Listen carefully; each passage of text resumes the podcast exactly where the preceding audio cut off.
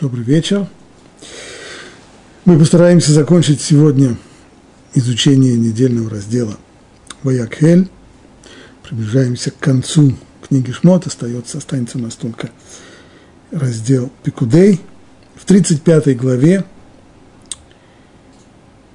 начиная с 10 стиха, это наш сегодняшний отрывок, говорит Тора, «Всякий мудрый сердцем из вас пусть придет и сделает все, что повелел Бог». Это обращение Моше к народу Израиля. Пусть каждый мудрый сердцем придет и сделает то, что повелел Бог. А что он повелел? Сделать святилище, мешкан, его шатер и покров, его крючки, и брусья, и засовы, и столбы, и подножие, ковчег, его шесты. Идет подробное-подробное перечисление. Священные одежды Аарона священнику, одежды его сыновьям для служения. Вот все это нужно будет сделать. И вышла вся община сынов Израиля от Муше. То есть эти слова были сказаны, когда, как начинается эта глава, Ваякхель Муше, то есть собрал всех вместе, все стоят перед Муше, и он объявляет им, что нужно собраться, нужно собрать приношение для того, чтобы сделать мешкан, нужно для этого собрать прежде всего материалы, из которых он будет сделан, во-вторых, нужно найти людей, которые готовы будут взять на себя эту работу. И сделать это все. Выслушали все это объявление, и вышла вся община сынов Израиля от Муши. Начинаем собирать. И приходили все влекомые сердцем и расположенные духом, приносили приношение Богу для постройки мешкана, для постройки шатра собрания. А также для всевозможного служения в нем и для священных одежд. И приходили мужья на женах, странное здесь такое выражение, его анашим аль-ханашим, если буквально переводить, получается, приходили мужья на женах, некоторые переводят, приходили мужья вместе с женами, но это явно отклонение от буквального значения, или мужья за женами, поговорим об этом отдельно, и приходили мужья на женах, все расположенные сердцем приносили кольца, серьги, перстни, подвески, всякие золотые вещи, и все, кто подносил приношение золота Богу.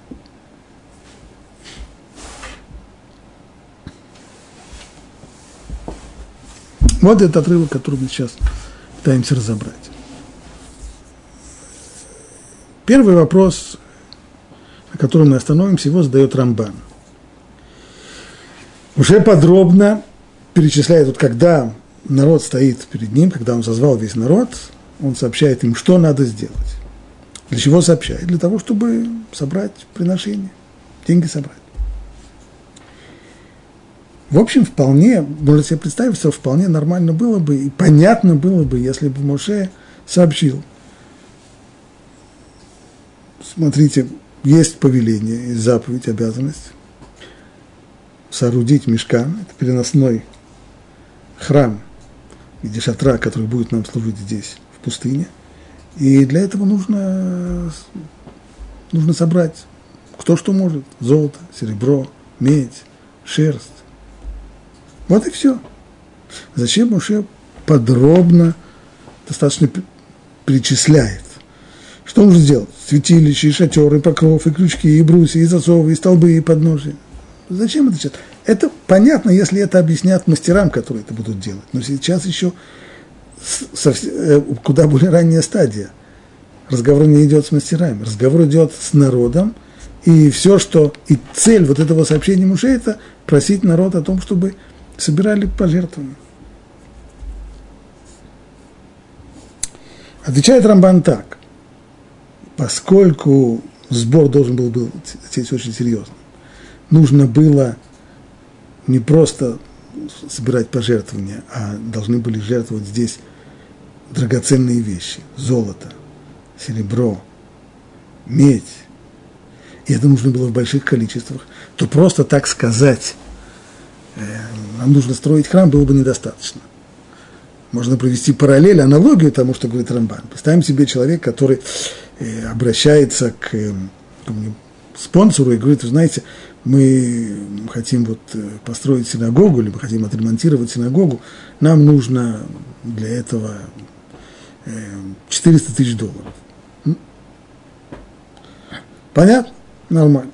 Но если человек придет к тому же самому спонсору и скажет, мы хотим построить синагогу, нам для этого нужно 2,5 миллиона долларов, то, скорее всего, спонсор снимет очки и спросит, видите, а что вы там собираетесь делать в синагоге?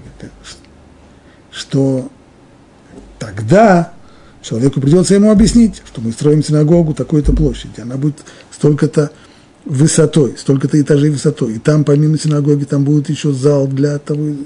После того, как он все объяснит, что там было, действительно наберется там на 3,5 миллиона, может быть даже на 4 миллиона долларов, тогда понятна просьба. То есть, если требуют много, если просят серьезного, э, серьезных пожертвований, то вполне естественно объяснить, а зачем это нужно, почему, чтобы убедить человека, что действительно нужно дать, и на этот раз дать много. То же самое здесь говорит Рамбан, Нужно было здесь собрать достаточно много драгоценных вещей, и золота, и серебра, и других вещей, которые тогда были редкостью и стоили дорого. Поэтому, чтобы убедить всех людей, что это необходимо, Муше рассказывает им, что именно предстоит сделать в этом храме Шатри.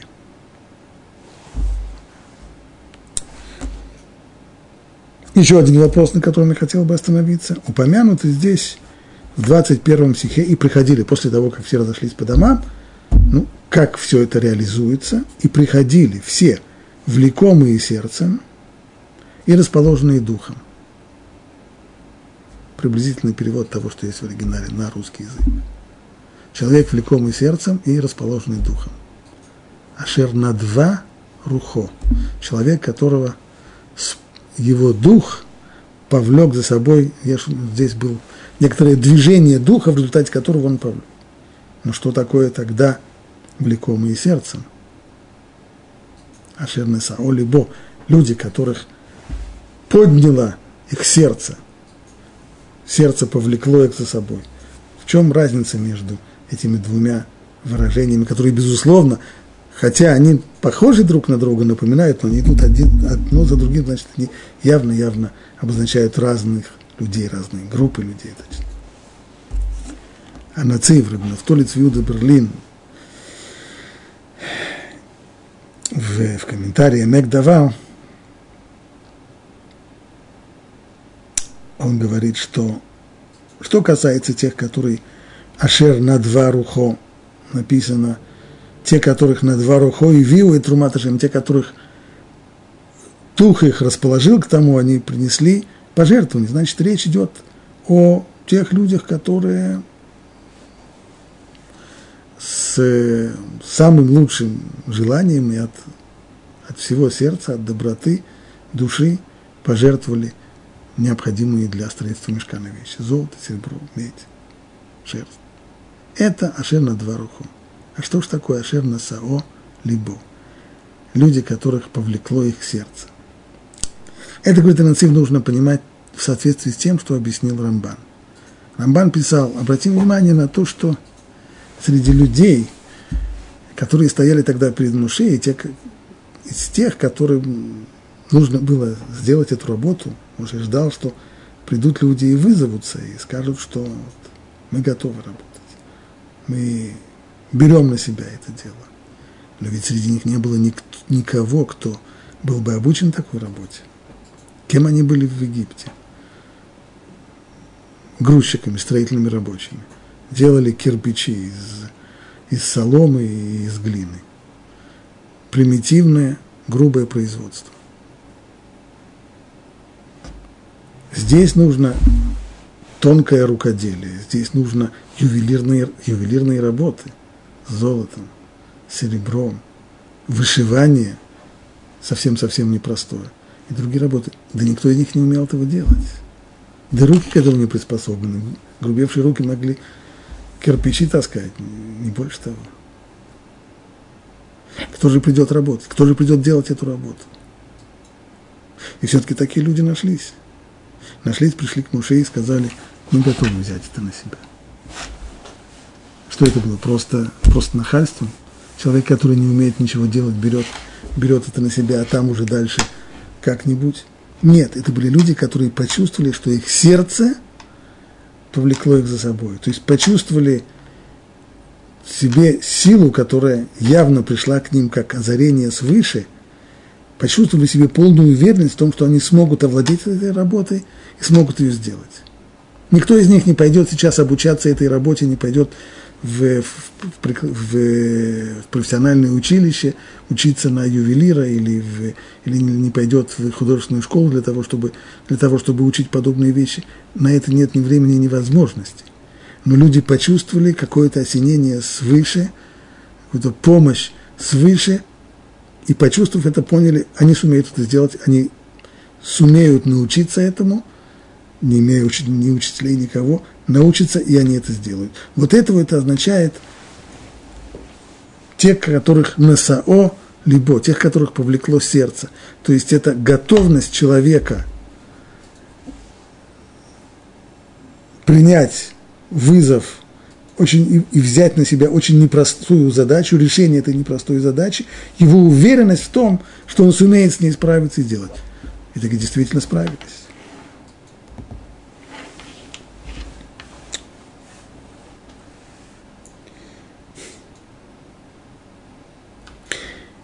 Был у нас еще один вопрос. Уже мы отметили его. Как понять в этом отрывке странное выражение «Воявоу анашим аль ханашим» и пришли мужья, литературно хотелось бы сказать, пришли мужья с женами. И, скорее всего, пшат такой, пришли мужья с женами.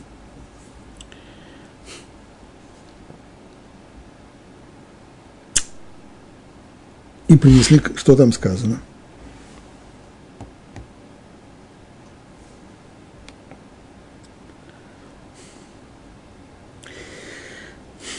И приходили мужья с женами, это буквально написано на женах, все расположенные сердцем приносили кольца, серьги, перстни, подвески, то есть украшения. А зачем нужно было? Если эти украшения были женские, кольца, серьги и подвески, то зачем тогда сказано, что приходили мужья с женами? Это женские украшения, они их и принесли бы. Почему нужно было вместе с мужьями? Анацеев предлагает здесь два объяснения. Первое объяснение – откуда есть у жены такие украшения, откуда у нее серьги, откуда у нее подвески. Это подарки мужа. И если это подарки мужа, то здесь не гоже, чтобы женщина их отдавала без согласия мужа, который дал ей это для того, чтобы она ими украшалась, а не для того, чтобы она их дарила на какие-нибудь самые-самые высокие богоугодные де- действия. Поэтому необходимо было здесь участие мужа. Второе объяснение, более простое и отражающее действительно э, Аллах, закон в Аллаху, в законах о Цдаке. В законах о Цдаке сказана следующая вещь. Э, люди, которые собирают Цдаку, просят э, пожертвования на что-то. Если они обращаются к женщине, она отдает им. Конечно, возьмут. Но здесь есть одна проблема. А ведь нельзя же принимать что будет, если э, кто-нибудь обратиться к людям, собирающим пожертвования, и даст им имущество, деньги, но не свои, а чужие? Понятно, что их принимать нельзя. Это же воровство. Это же не твое. Это не твое, значит, ты не можешь их дать. А вопрос, вопрос о семейных отношениях. Кому принадлежат деньги в семье? Или более точно – кто распоряжается ресурсами денежными семьи.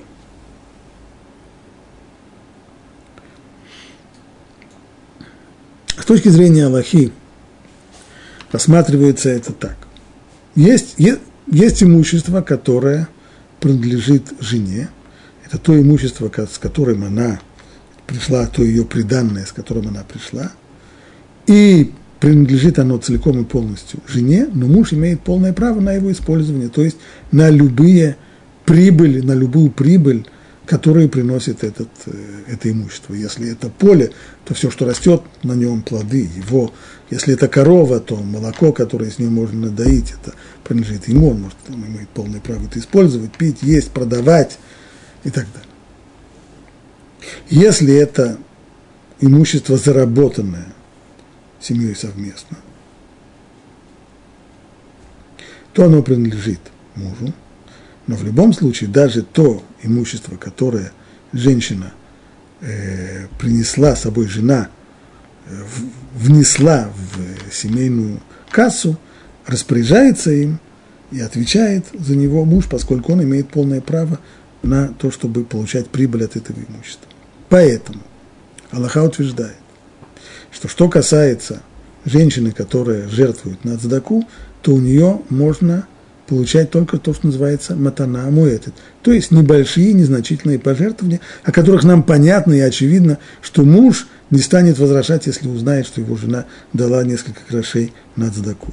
Но если это матана мируба, то, что называется, если это уже внуш... серьезное, внушительное пожертвование, то здесь необходимо согласие мужа. Нельзя принять крупную сумму денег на цдаку от жены, не зная, что муж на это согласен. Согласен? Замечательно. Не согласен. Такой разговор. Тогда придется жене его убеждать. Поэтому, поскольку речь шла здесь о пожертвовании довольно серьезных вещей, золотых, серебряных украшений, это большие деньги, это действительно ценные вещи, то поэтому потребовалось, чтобы мужья пришли вместе с женами и засвидетельствовали, что они не возражают против того, чтобы их жены дали такие серьезные пожертвования в, на строительство храма. Рамбан, Рамбан объясняет по-другому.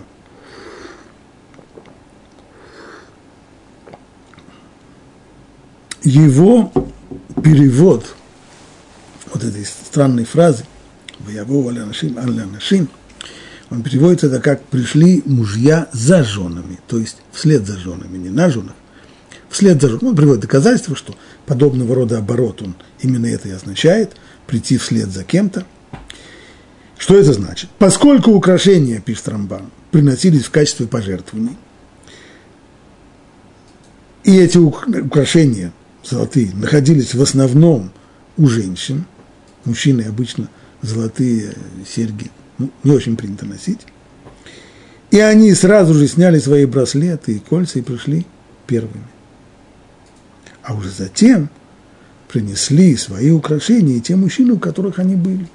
Не все мужчины носят украшения, но и те, которые были, они пришли только вслед за женщинами. Первыми были женщины. Таким образом, выражение «за женщинами», «вслед за женщинами» означает, что женщины были первыми, а мужчины к ним только присоединились. Так получилось. Значит ли это, что здесь есть какая-то закономерность?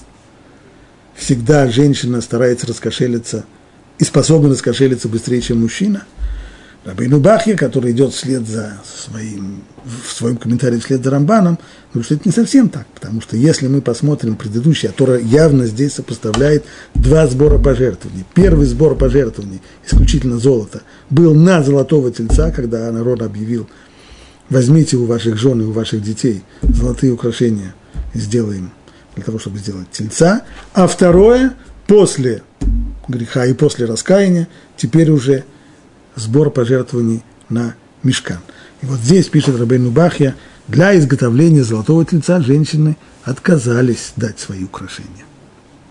Ведь в этом был расчет Арона. Почему Арон сказал э, именно золотого тельца сказал это в такой форме именно. Возьмите серьги ваших жен и ваших детей, надеясь на то, что жены скажут еще чего. Золотой телец – это замечательная вещь, религиозный культ – это все очень прекрасно. Но почему, почему мои серьги, почему мои кольца? И действительно, хотя Арон и сказал мужчинам, снимите золотые кольца с ушей ваших жен, ваших сыновей и дочерей и принесите мне, а что сказано дальше? И снял весь народ золотые кольца со своих ушей собственных. То есть пришлось мужчинам снимать свои собственные кольца, серьги и подвески. А жены не дали. Но не сказано с ушей своих жен, потому что женщины отказались их отдать. А вот когда украшения понадобились для изготовления мешкана, женщины поспешили их пожертвовать, причем, как говорит Рамбан, они пришли еще раньше мужчин. Несмотря на то, что драгоценные украшения, как правило, являются для женщин источником величайшей радости. И пожертвовать это действительно жертва, это действительно оторвать от себя. Все-таки они были первыми, только вслед за ними пришли мужчины. В отличие от сбора средств, от сбора золота на золотого тельца, что там женщины отказались вообще давать. Продолжим дальше по тексту. И приносили все, у кого нашлись синяя или багряная, или пурпуровая шерсть, или лен, или козья шерсть, или красные бараньи кожи, или тахашевые кожи. Все, кто давал возношение, жертвовал серебро или медь, приносил этот дар Богу. И каждый, у кого было дерево шитим, для всякой потребности в работе приносил. И все женщины, мудрые сердцем, пряли своими руками и приносили пряжу. Синий, багряной, пурпуровой шерсти, и лен. И все побужденные мудрым сердцем женщины пряли коз. Вожди же принесли ониксы, драгоценные камни, и вставные камни для эйфода и нагрудника. Это детали одежды первосвященника. Благовония – масло для освящения, а также масло для помазания и для благовонных воскурений. Все мужчины и женщины, которых влекло сердце принести что-нибудь для какой-нибудь работы, которую Бог повелел через мужей сделать, это сыны Израиля и приносили. Приносили это добровольно, как добровольный дар Богу.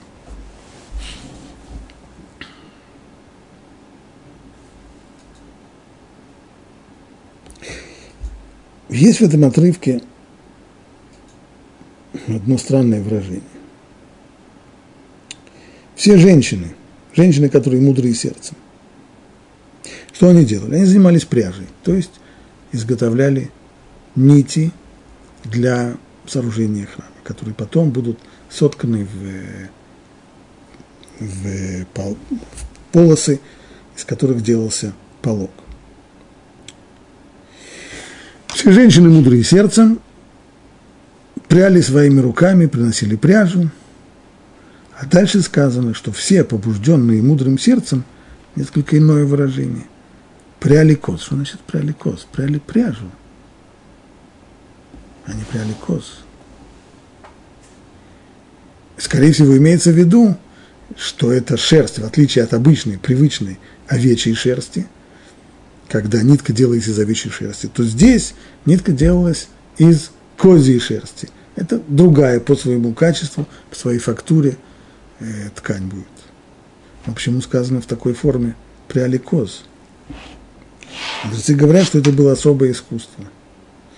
Вместо того, чтобы прясть, как, было, как, как обычно делается, сначала остригается овца, потом эта шерсть моется и вычесывается, а после нее После этого уже начинается непосредственно пряжа, когда из этой шерсти делается нитка. Здесь с козами было не так. Здесь женщины пряли нитку прямо, прямо с козы, не остригая ее. Другой вопрос, зачем это нужно было делать? Некоторые комментаторы объясняют, что поскольку это должно было пойти на строительство мешкана, то женщины здесь опасались называется тума, то есть ритуальной нечистоты. Поэтому, поскольку эта ритуальная нечистота может касаться только того, что э, снято, сострижено, отделено от того места, на котором растет, в данном случае, если прясть прямо на козе, не, не срезая с нее эту шерсть, не, не обстригая ее, то здесь эта ритуальная чистота шерсти не коснется. Такое есть объяснение. А женщины, где сказано, что они мудрые сердцем еще. Те, те самые женщины, которые занимались э, пряжей, мудрость сердца имеется в виду профессиональные. Мудрое сердце это принято объяснять, что это всегда это Ирад Шамаем, то есть богобоязненность, которая, э, которая необходима для человека не только в профессиональном отношении, прежде всего для того, чтобы быть человеком. Наконец, вопрос, который задают почти все, еще, еще наши мудрецы задали этот вопрос. Сказано о пожертвовании, которые сделали все-все-все, в конце сказано, что Насиим, то есть князья народа Израиля, они тоже принесли пожертвование. Какое? Драгоценные камни, масло. Достаточно скромно. Ни золота, ни серебра, ни шерсти. Почему? Почему весь народ нес золото, серебро, имеет шерсть, а они принесли только драгоценные камни? Сказал Рабинатан, приводит здесь Раши объяснение наших мудрецов, почему вожди решили первым, они, уточним еще вопрос. А может быть, это так вообще было принято? Сначала народ, потом вожди? Нет, мы видим, что когда храм уже был построен во время его освящения, Хануката Мизбех, первыми, кто, не, кто принес жертвоприношение на освящение храма были именно вожди, были именно князья. А почему же тогда здесь они были последними, принесли только в самом конце? И упомянуты в самом конце, и не случайно упомянуты в самом конце, потому что действительно принесли они в самом конце. Сказал Рабинатан, почему вожди решили быть первыми в приношении пожертвований при освящении жертвенника, а при сооружении мешкана они только что не жертвовали первыми, но пришли в самом конце. Вожди решили так. Пусть народ пожертвует столько, сколько пожертвует, а уж чего не хватит, мы дополним. То есть здесь было такое понятие.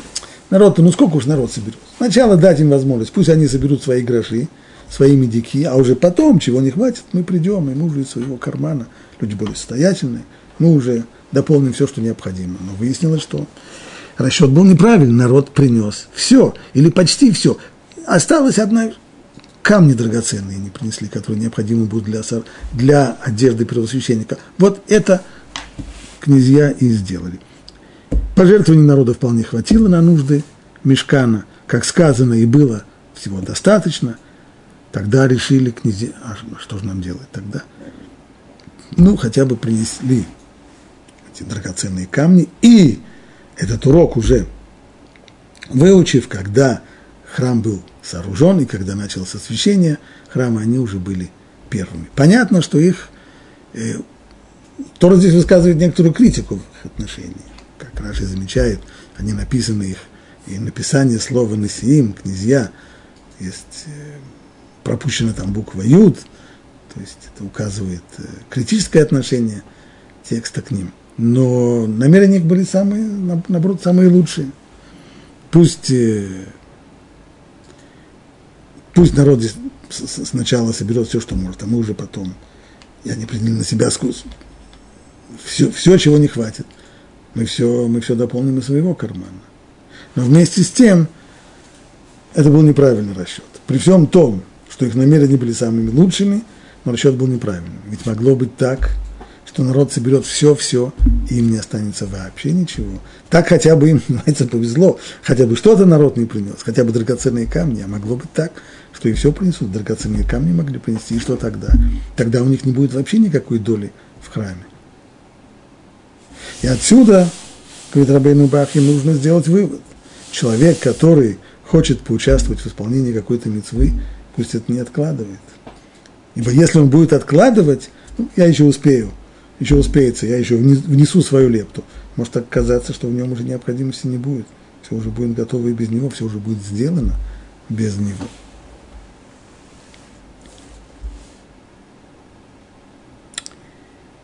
Едем дальше по тексту. Мы пришли к 36 главе.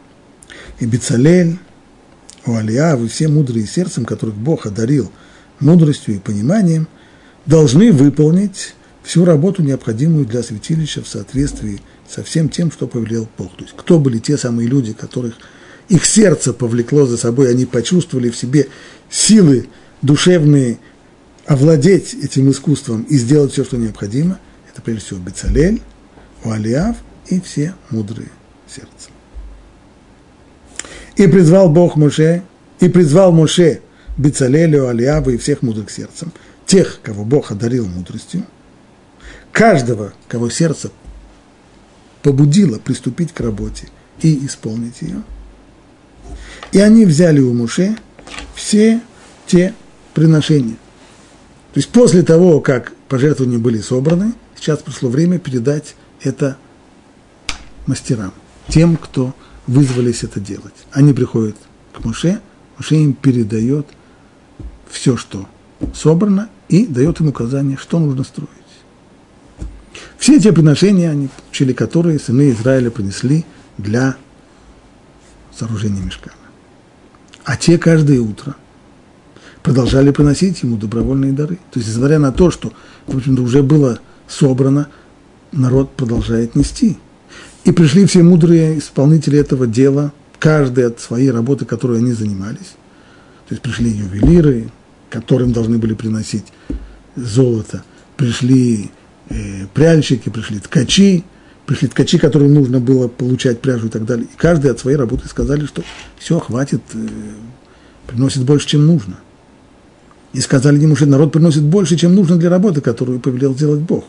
И по приказу Муше провозгласили по всему стану, пусть мужчины и женщины, все, люб, будь то мужчины, будь то женщины, не делают больше работ для священного приношения, не приносите больше ничего. И перестал народ приносить. И сделанного было достаточно для выполнения всех работ, да еще и осталось. И все мудрые сердцем, исполнявшие работу, сделали для святилища тесть покрывал из тонкого льняного полотна, синей, багряной, пурпуровой шерсти, и выткали на них тканые изображения, и так далее, и тому подобное. Начинается подробное, подробное, подробное перечисление того, что они сделали. Я не буду его зачитывать. Дело не в том, что это очень просто так, слишком подробно. Дело еще в другом. Подро... Перечисление деталей мешкана приводится в Торе пять раз. Иногда более кратко, иногда в самых мелких подробностях. Первый раз это еще в недельном разделе Трума. Это в 25 главе книги Шмот. Второй раз это уже в недельном разделе Китиса, 31 глава. Третий раз в нашем недельном разделе Ваякель, то, что мы сейчас зачитали. перед тем, что мы сейчас, в самом начале этого урока. Четвертый раз, это там, где я сейчас остановился, это уже после его изготовления, когда написано, что же они изготовили. А пятый раз, последний, в недельном разделе Пикудей, когда все части шатра приносят Моше. И, естественно, нет человека, который может удержаться от вопроса, зачем все это повторяется пять раз – да еще в, так, в таких подробностях. Ну, пять раз зачем?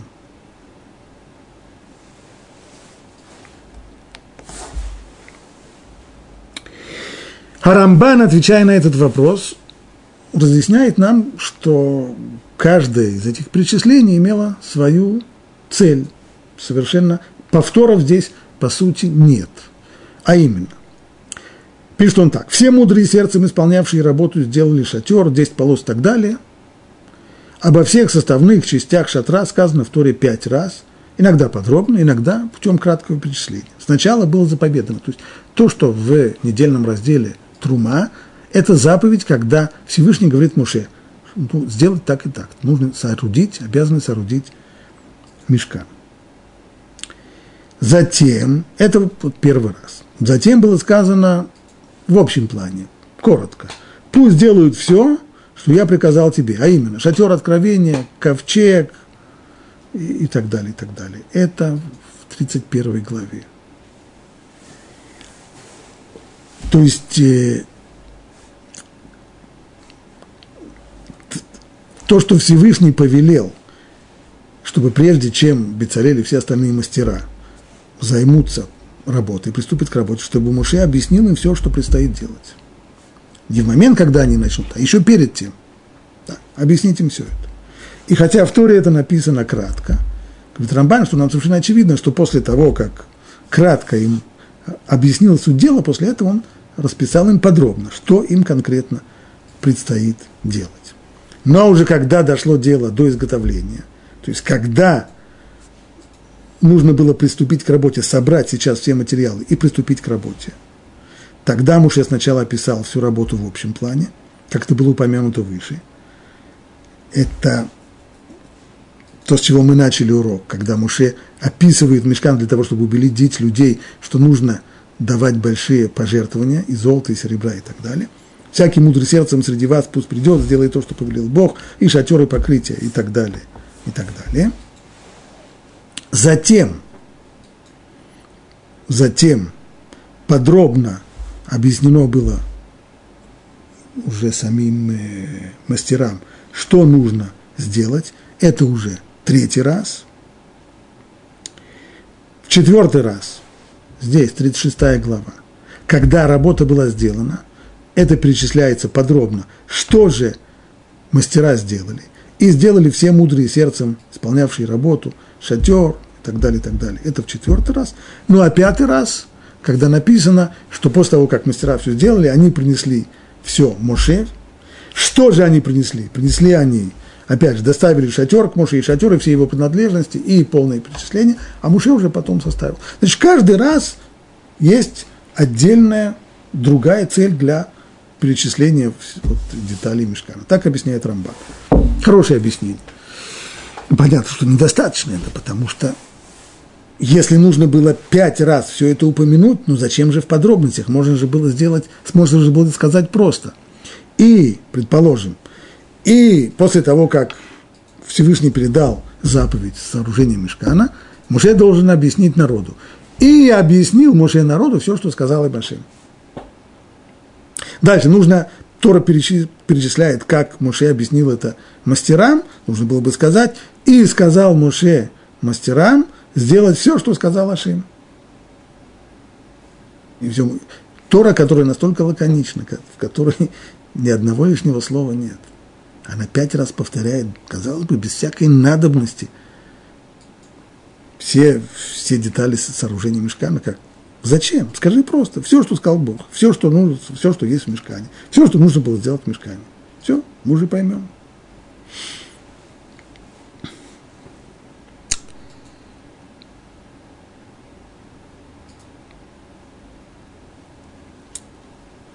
Объяснить можно такую подробность повторения и вот пятикратного повторения объяснить можно двумя путями.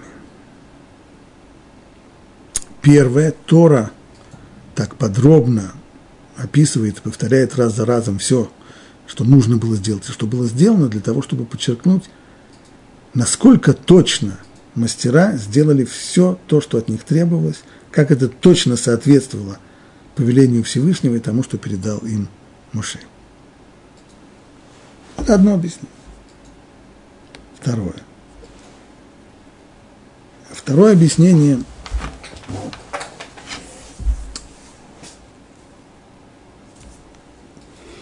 Смысл этого повторения в том, чтобы высказать симпатию и, и одобрение к тем, кто сделал всю эту работу,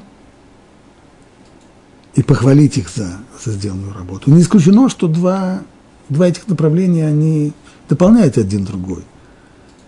Для чего Тора раз за разом повторяет строительство мешкана, чтобы похвалить еврейский народ за то, что он это сделал – а за что он заслужил похвалы? За то, что он сделал все с необычайной точностью. Точно так, как от него требовалось.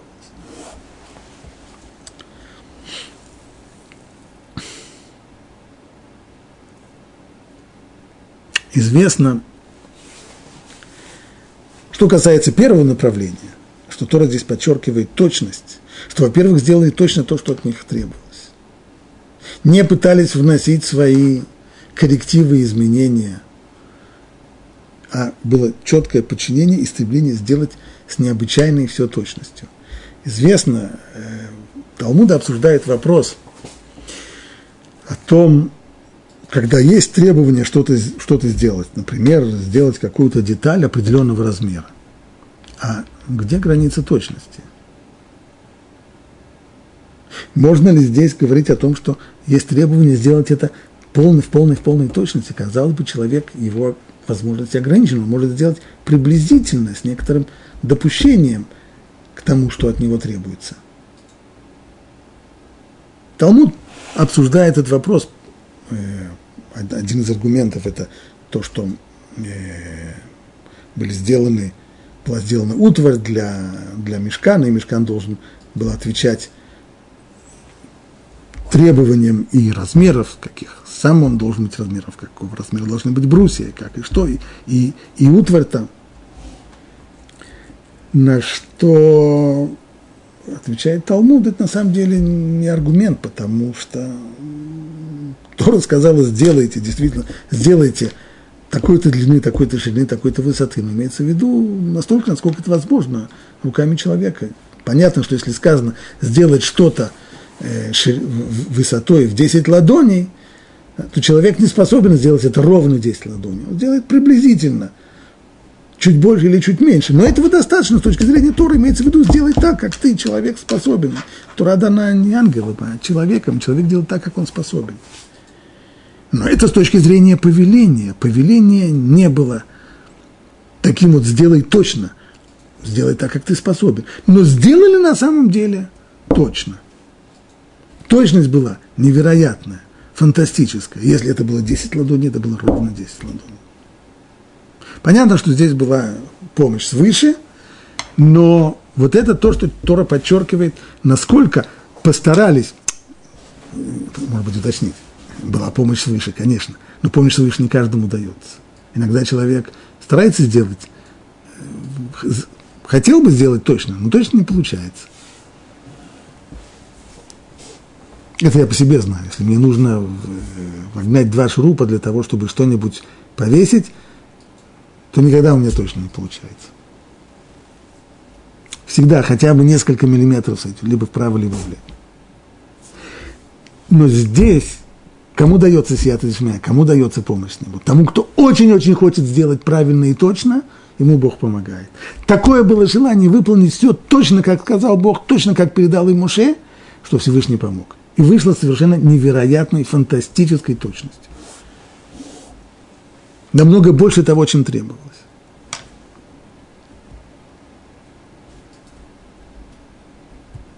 Сверхчеловеческая точность. Это одно объяснение. Второе объяснение. Абейну Бахи говорит, что, конечно же, то, что Тора здесь раз за разом это перечисляет, смысл здесь не в том, чтобы что-то сообщить, это, это более эмоционально. Пример тому, пример тому дают мудрецы. Если человек пришел, пришел человек, да, приш, при, пришел отец семейства домой, он спрашивает про, его, про своего сына. Поел? Да, поел. Попил? Да, пил. А как поспал? Хорошо поспал. А чем занимался? Учился. И как учился? Что за идиотские вопросы? Зачем они?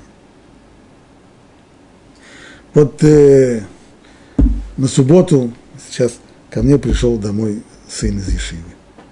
Ну, естественно, происходит нечто напоминающее допрос партизанов я ему задаю вопрос, и он на все отвечает однозначно. Как дела? Хорошо. Или, например, как дела? Все нормально. Как в Ешиве? Все в порядке. Как еда? Как вас кормят? Нормально. А в, в общежитии не холодно? Нет, все нормально. Ну, а как уроки? Хорошо.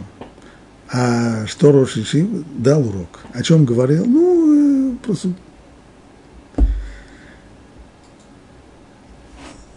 Зачем все это?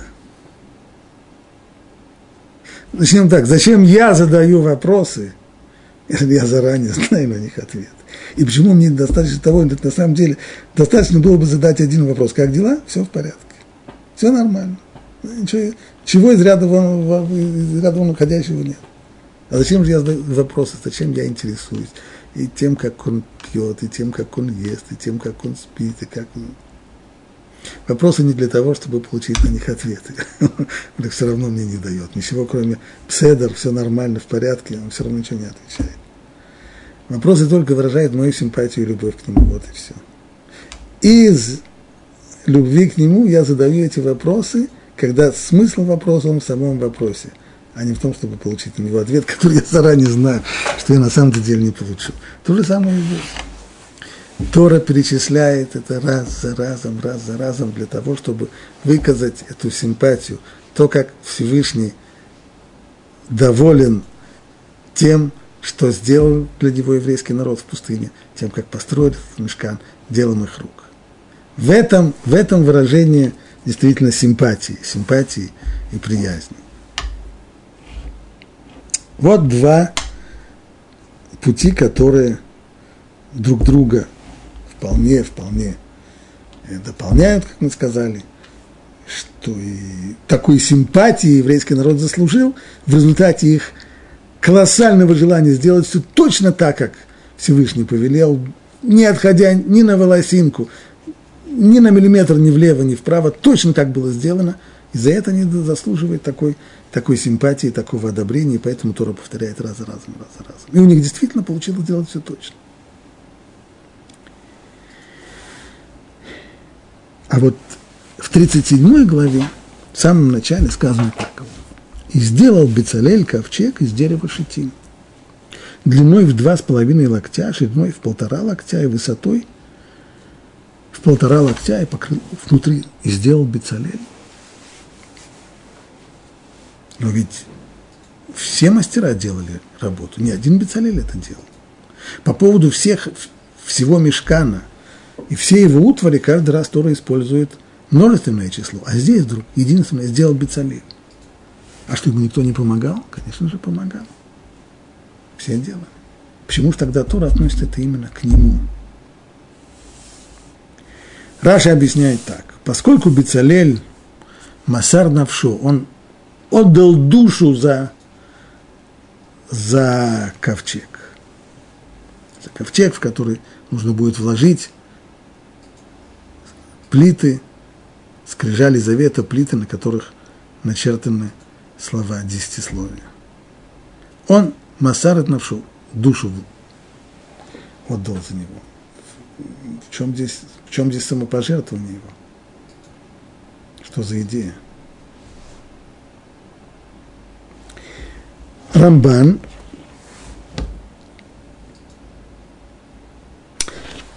пишет. В таких строках, как э, сделали полосы из козьей шерсти, сделали балки, то есть каждый раз, когда Тора упоминает то, что было сделано из деталей Мешкана, она употребляет множественное число. Подразумевается, что эти работы исполняли все мастера, все мудрые сердцем. Но относительно ковчега сказано «сделал Бецалель ковчег».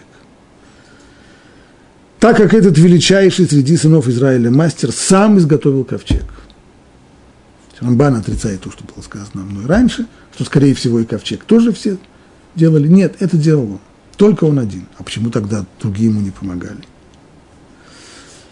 Ведь поскольку Бецалель был полон божественным духом, мудростью, разумением и знанием, он мог сделать ковчег с должным настроем и намерением. Здесь вопрос был не в его столярных способностях и не в вопросах о э, изготовлении тонкой золотой фольги. Здесь вопрос шел о каванот, о настрое. Что думать в то время, когда делается эта работа. А вот в этой области специалистом был именно он. Ведь для изготовления ковчега, в котором должна была быть Тора, и Роман подчеркивает, что это центральное место во всем храме, во всем мешкане. Для изготовления ковчега не нужно было особого мастерства, то есть с точки зрения столярной работы это достаточно простая работа. Ведь есть предметы, требующие гораздо большего ремесленного умения – и тем не менее, относительно других предметов сказано, и сделали стол, и сделали минору, и сделали. А здесь сделал.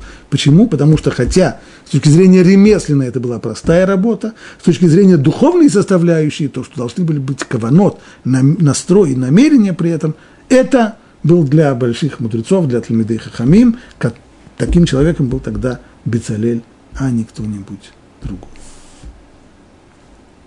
Так Рамбан. Тосфот –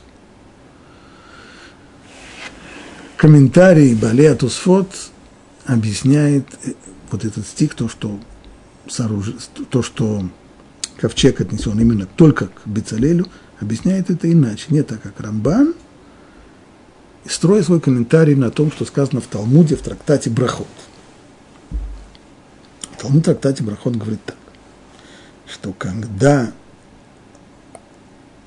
Моше передавал указания Бецалелю, как и что нужно сделать, он сказал ему сначала сделать ковчег, а потом уже делать мешкан, шатер, который будет служить храму переносным.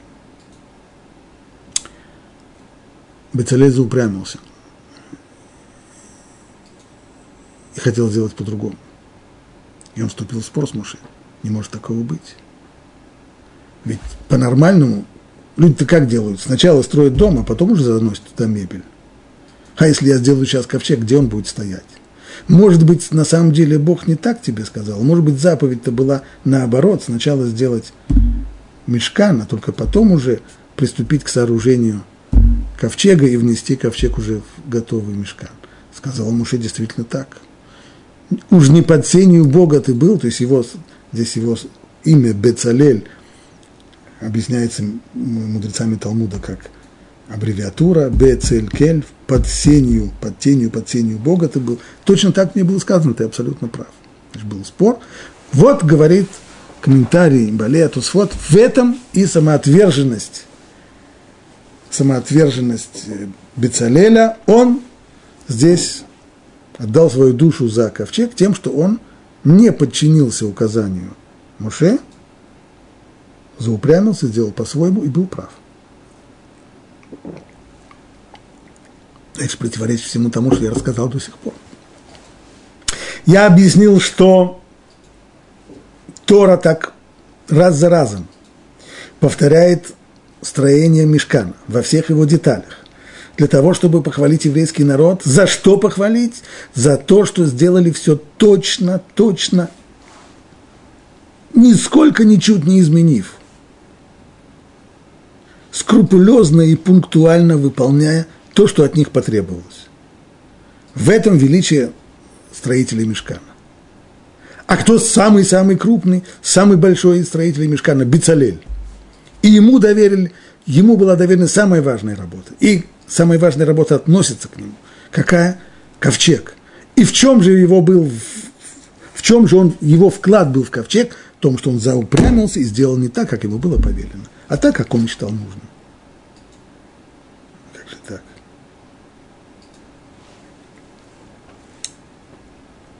На самом деле противоречия здесь нет.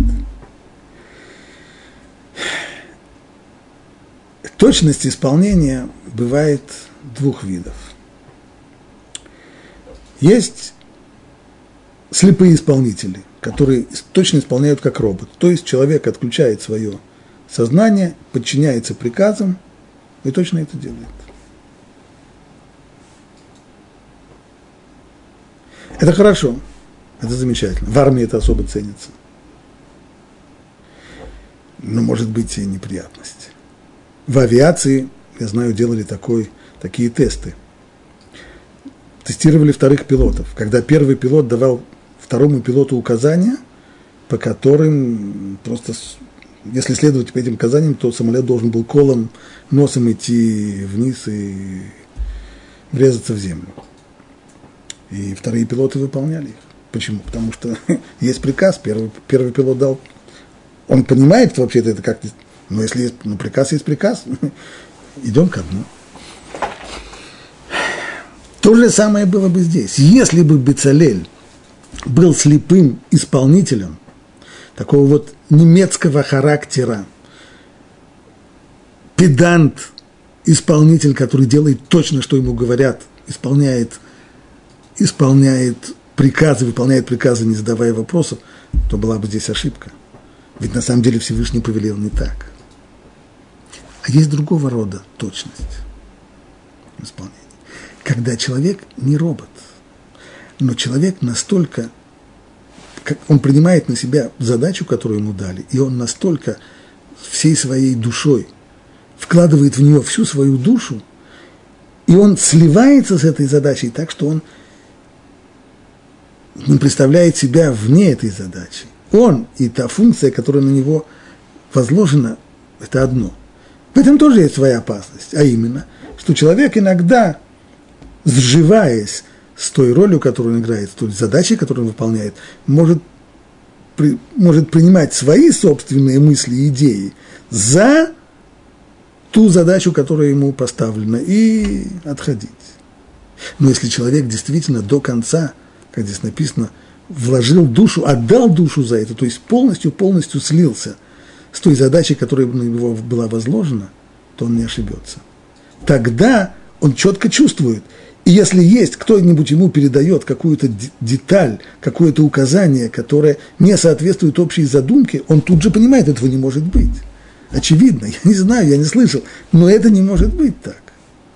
Такого рода восприятие было у наших працев. Ведь мудрецы говорят, что наши працы исполняли законы Торы до того, как они были, как Всевышний повелел исполнять эти законы. Повелел только на горе Синай, как же працы Авраам, Ицхак, Яков, как они исполняли. Они поняли, что так надо делать. А откуда они поняли? Каким образом? Вот это вот было то самое. То их, та их близость, которая у них была к Всевышнему, к его, к его воле, когда человек делает волю Всевышнего своей волей, то тогда он начинает понимать из глубины души, начинает понимать, что на самом деле Всевышний от него хочет. Так сказали мудрецы про Авраама. Откуда Авраам выучил? Откуда он знал, что надо делать? На Асушта и Килютавки его почки стали его учителями, наставниками. То есть сам из себя понял, но если сам из себя из своего собственного творчества, нет, он точно понял, что Всевышний от него хочет. Это было с Бецалелем. Он не был слепым исполнителем.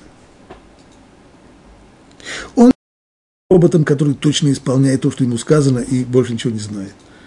А если что не так, не наше дело. Нет, он настолько слился с этой работой, он настолько слился с задачей, которую на него возложили, что когда Муше ему сказал, сначала нужно сделать так, этого не может быть.